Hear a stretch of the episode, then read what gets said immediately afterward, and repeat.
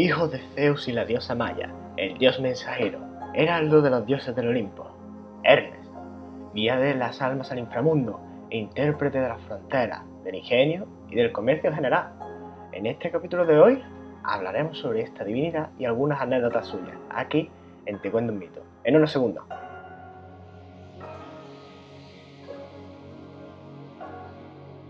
De carácter prudente y circunspecto, Hermes era también el dios de la prudencia y la habilidad en todas las relaciones de intercambio social.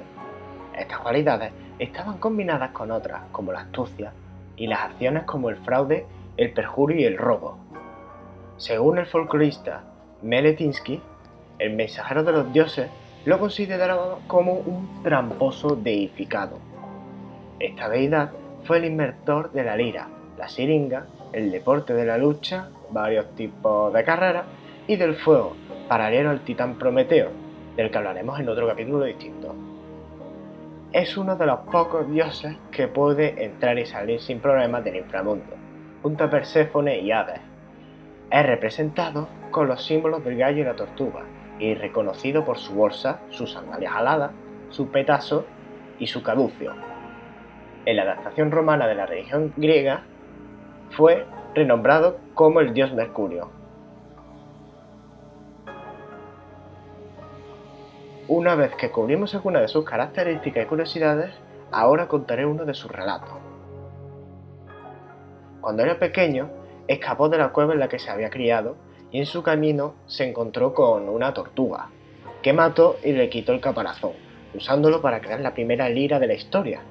Siguiendo con su camino, vio un enorme rebaño de vacas, de las cuales se quedó con 50 de ellas, que llevó a su hogar para ocultarlas, usando unas sandalias enormes para hacer creer al dueño que el ladrón era un adulto y no una persona menor.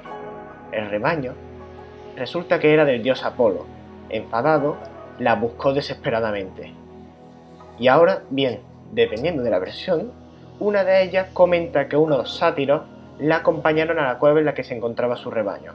Y la segunda versión advierte de que fueron una bandada de pájaros los que revelaron la ubicación. Apolo pidió a Zeus que solucionara los problemas con su hijo y, a cambio de no sufrir un castigo, Hermes le regaló la lira que había creado, acabando con la disputa y volviéndose el mejor amigo de Apolo, dios de las apuestas y padre de Hermafrodita, dios que camina por los tres reinos, Hermes. Gracias por estar en este capítulo y les espero la semana que viene aquí en Te Cuento un Mito. Hasta la próxima.